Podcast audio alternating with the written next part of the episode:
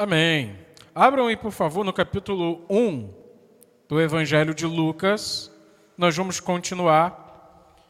Hoje, a partir do versículo 5, a gente vai ler bastante da Bíblia hoje. Nós vamos praticar leitura. É preciso ler.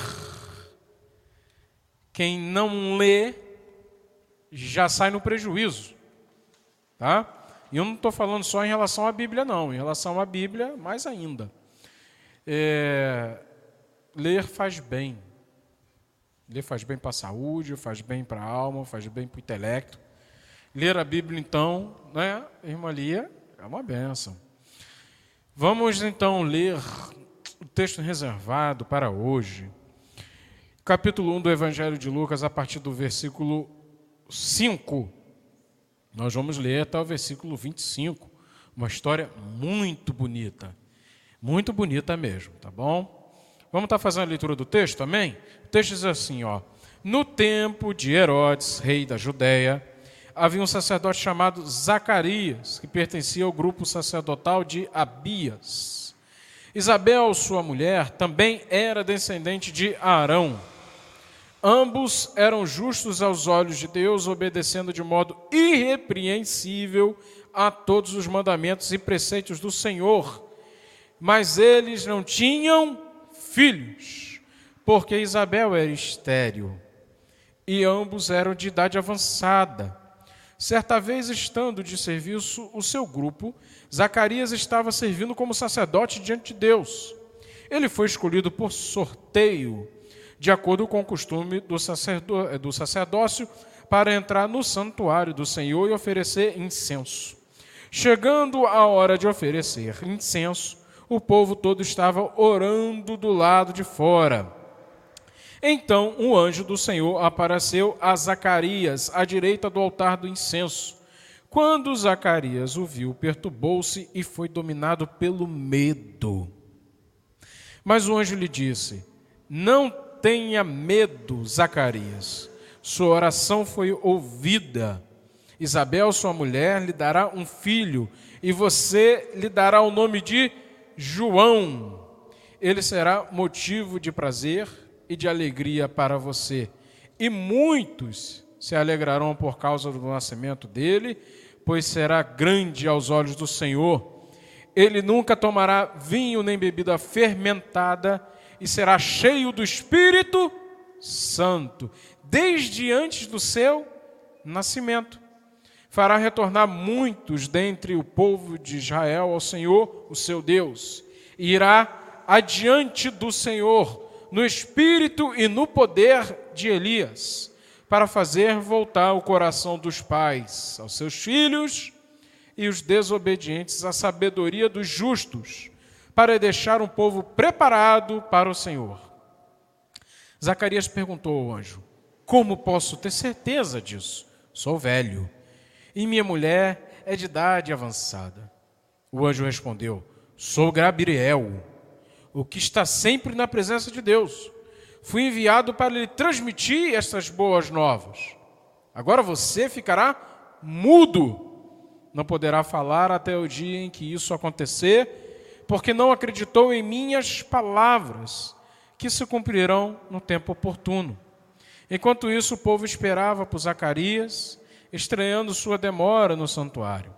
Quando saiu, não conseguia falar nada, e o povo percebeu então que ele tivera uma visão no santuário.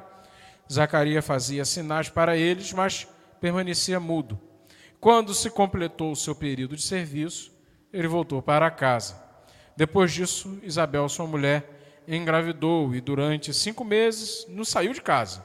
E ela dizia: Isto é obra do Senhor. Repete comigo. Isto é obra do. Ah, a gente pode fazer melhor. Vamos lá, juntos. Isto é obra do Senhor. Agora ele olhou para mim favoravelmente para desfazer a minha humilhação perante o povo. Minha gente, eu não sei assim quais são as convicções que você consegue chegar quando você está vivendo algumas situações na vida e você não consegue encontrar uma lógica, uma razão do porquê que aquilo aconteceu. Normalmente a gente procura se apegar numa coisa que é muito presente no Antigo Testamento e muito presente na cabeça de muita gente, é, que sinceramente tenta se apegar a Deus, que é, é algo chamado justiça retributiva, que é o quê? Se você faz algo de bom, você colhe algo de. Aí, se você faz algo de mal, você colhe algo mal. É a tal da lei da semeadura, justiça retributiva. Normalmente a gente se apega a esse tipo de pensamento. Quando alguma coisa, por exemplo, não dá certo, aí você começa a pensar assim: olha, é, deve ter algo errado comigo, ou deve ter algo errado com alguém que está junto comigo, tá? Ou Deus não me ama, tá? Ou fizeram alguma coisa, algum mal, fizeram alguma mandinga para atrapalhar e amarrou os caminhos, entendeu? Normalmente a gente se apega a esse tipo de coisa, porque a nossa mente ela tenta encontrar lógica para as coisas. A gente está a vida inteirinha tentando brincar ou jogar algum tipo de coisa como um quebra-cabeça. A vida para a gente, às vezes parece um quebra-cabeça. E a gente está tentando montar e a gente fica se pensando, essa peça aqui não encaixa com essa. Meu Deus, como pode? Será que a minha vida é esse quebra-cabeça, quebra-cabeça que não tem, não tem solução? Né? Me, me deram um quebra-cabeça avacalhado, né? Tá faltando peça aqui misturaram, deve ter vários quebras-cabeças aqui, não dá para montar. A nossa vida, ela tem complicações. Nós vivemos numa realidade é desafiadora. Nós passamos por muitos dilemas. E quando a gente olha para a nossa história, muitas vezes parece não haver lógica. Parece não ter sentido. Às vezes nós nos sentimos abandonados. Oh, meu Deus, quantas vezes eu já não senti isso? O que que eu fiz para dar errado desse jeito? Não é possível. E eu vou confessar. Muitas coisas na minha vida realmente não deram certo porque me faltou sabedoria, me faltou um pouco mais de humildade. Me faltou até às vezes um pouco mais de iniciativa. Porque a omissão também atrapalha, entendeu? A gente está sempre nessa situação, tem que buscar um equilíbrio para não se precipitar e nem se omitir. Então, boa parte das coisas na minha vida realmente assim, se eu tivesse tido um pouco mais de juízo, as coisas caminhariam no meu entendimento de uma forma mais positiva. Essa é a tal, é a tal maldição do si, né? A gente está sempre preso, né? Será que se eu tivesse feito daquele jeito? Se eu não tivesse feito daquele outro jeito? E a gente está sempre preso nessa questão das possibilidades, imaginar as possíveis consequências. Esse é o nosso jeito de ver a vida. Graças ao bom Deus, que Ele não depende da nossa perspectiva para agir. Ele não precisa. Dá para a gente imaginar a forma que a gente vê a vida, a forma como Deus vê a vida, de duas maneiras. Tá?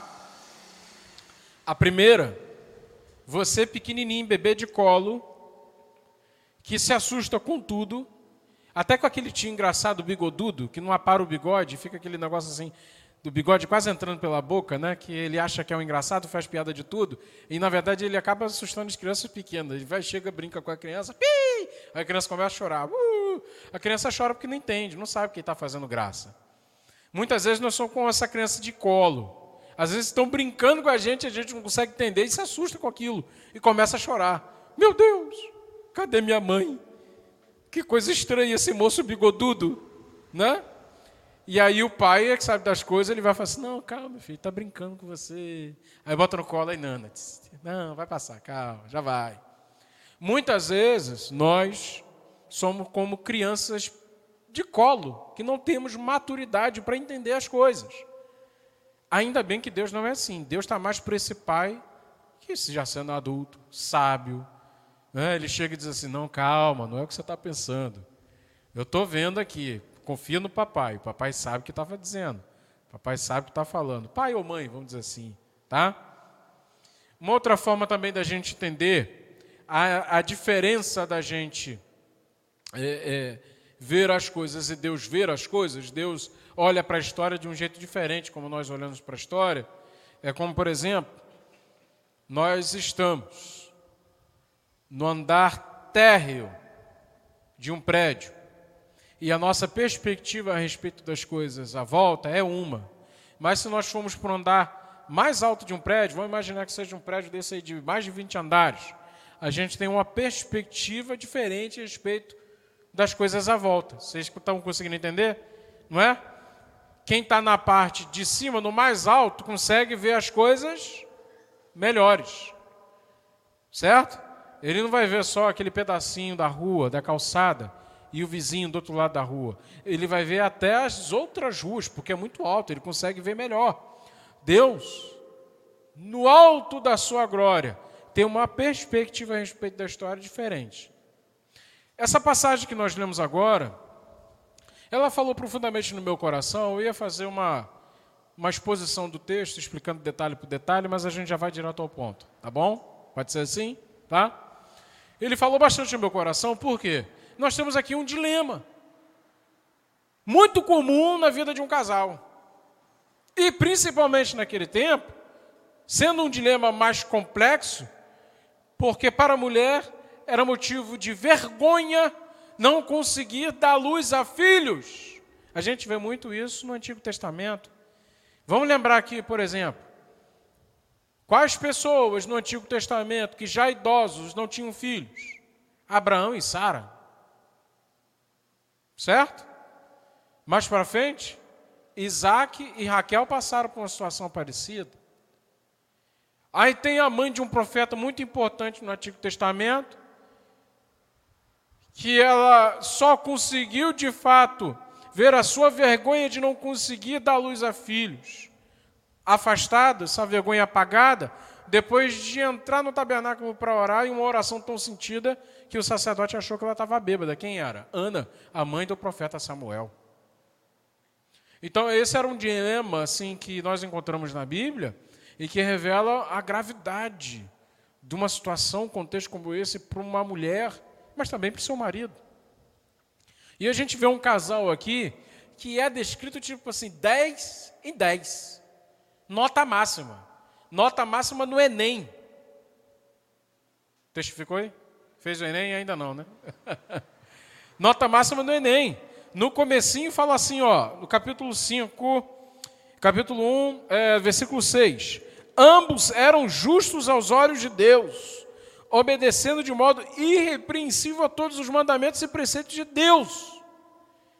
Era gente finíssima, é aquele negócio que eu acabei de falar. Se essa questão da justiça retributiva pudesse ser algo confiável para a gente basear a forma de ver a vida, Deus estava sendo injusto com esses dois aqui. Por quê? O texto diz que eles eram justos aos olhos de Deus. E não tinham filhos. E viviam a dor, a vergonha de não ter filhos. Ah, gente, eu não sei se vocês conseguem se colocar na situação desse casal. O dilema. Imagina você passar por uma situação familiar que te traz muita vergonha e dor. Você imagina isso? Uma decepção, sabe?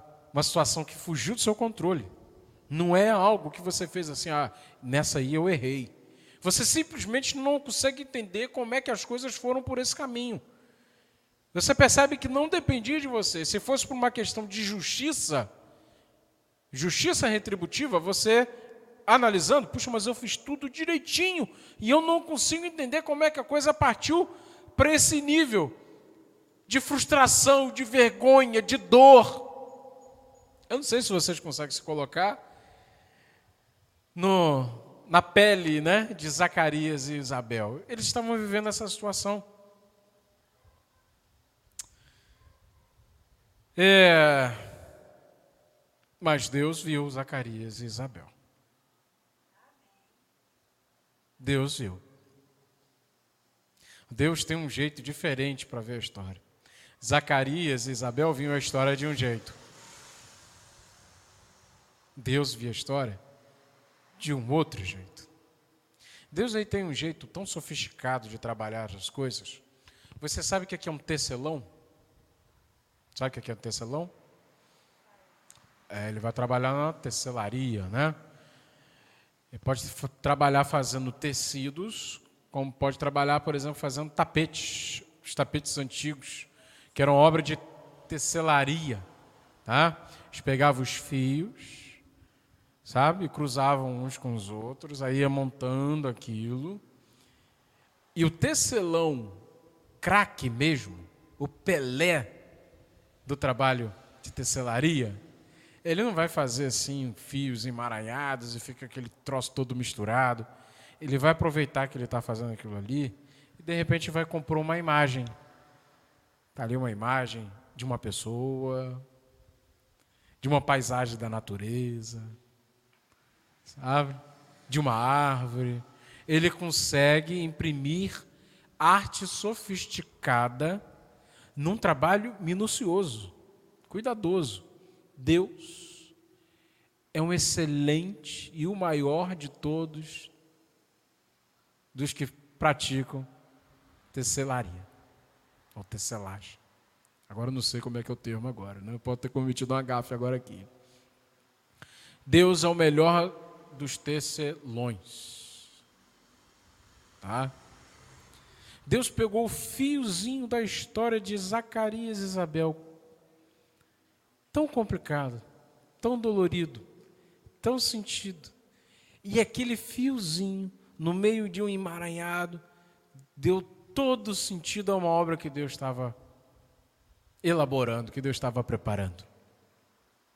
Aquele casal, vivendo dor, vivendo vergonha, foi um instrumento de Deus para, na história da salvação, ter um filho, mas não um filho qualquer. Um filho que de repente seguisse a mesma vocação do pai.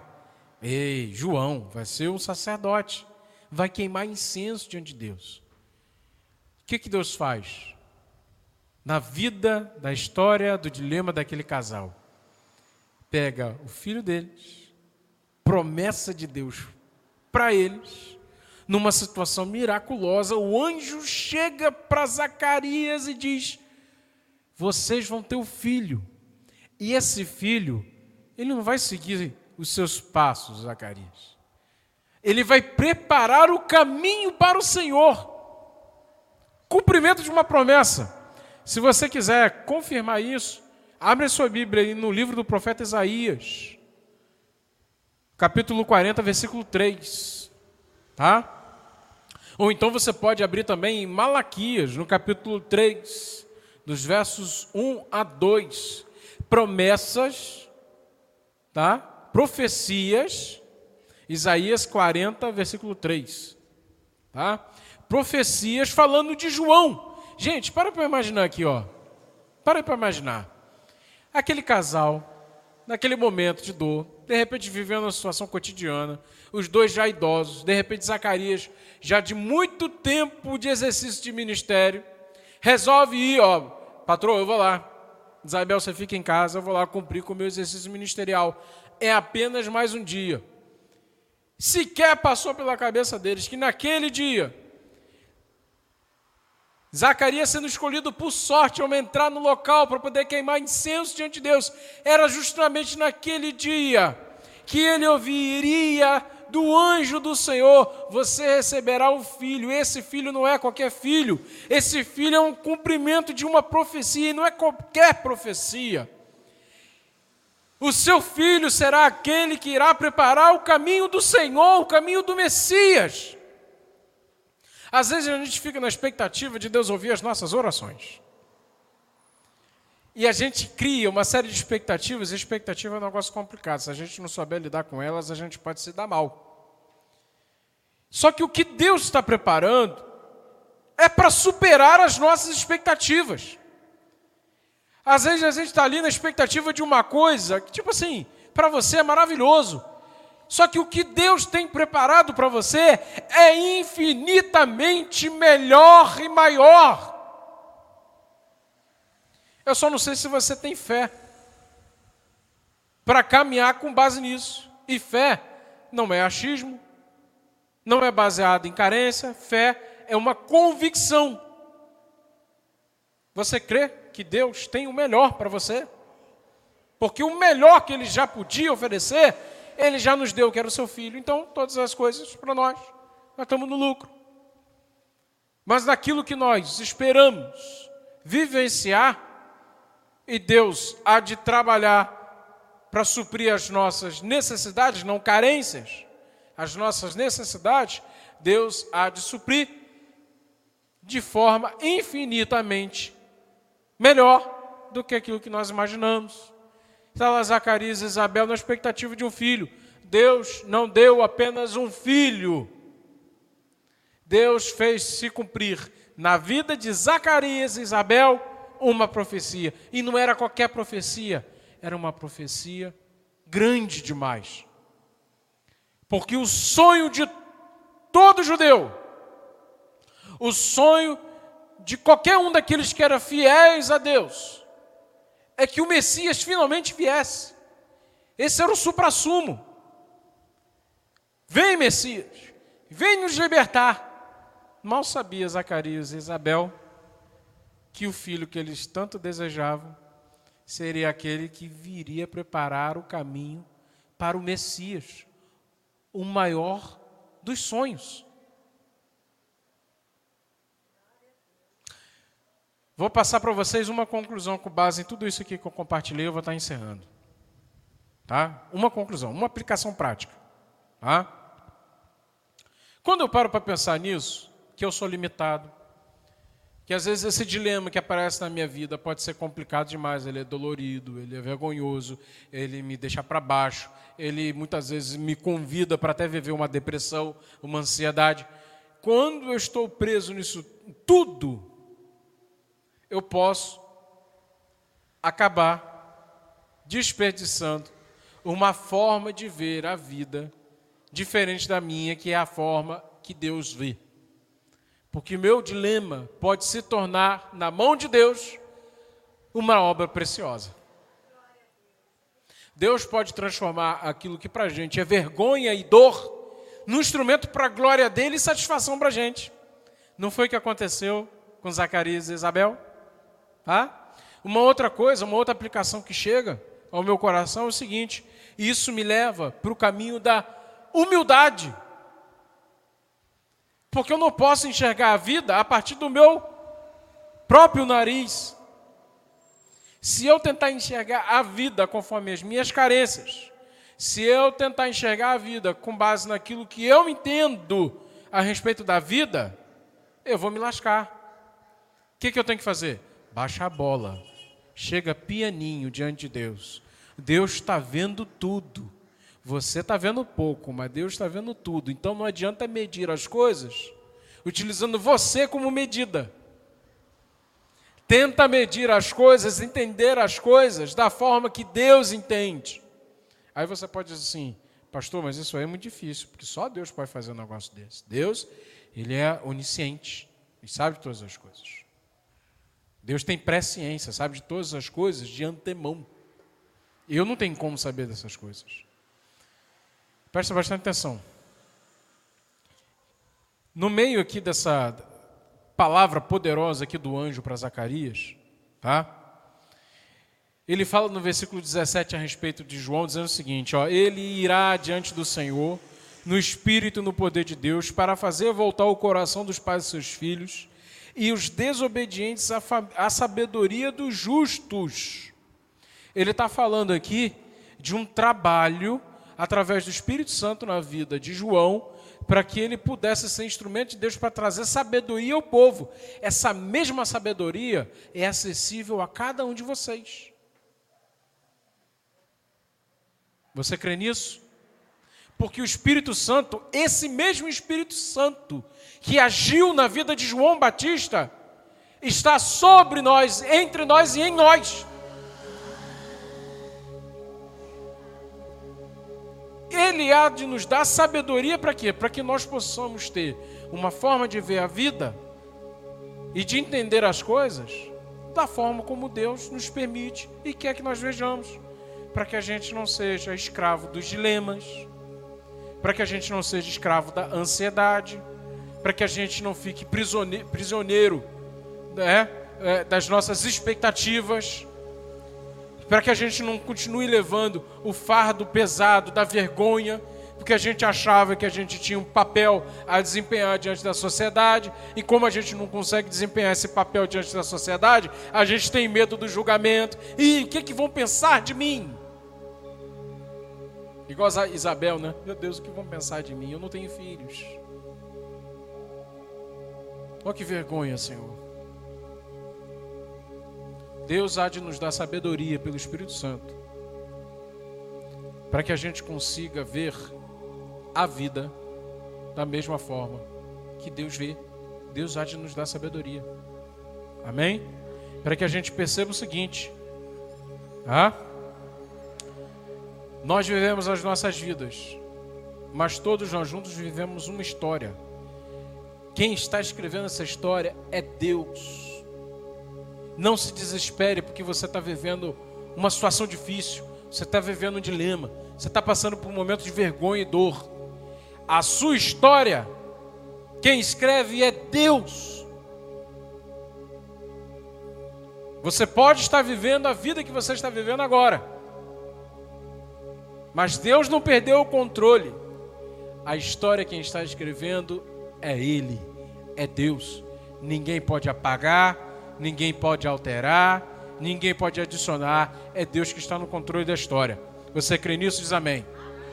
Deus está agindo até mesmo nos nossos lemas e através dos nossos lemas. Existe uma história em curso, você faz parte dessa história, tudo que você precisa é se colocar diante de Deus, entendendo que Ele está cuidando de você, está preparando o teu coração e há de manifestar a sua glória sobre sua vida, tá?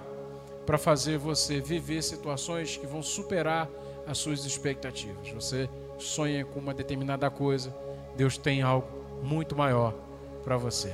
Amém?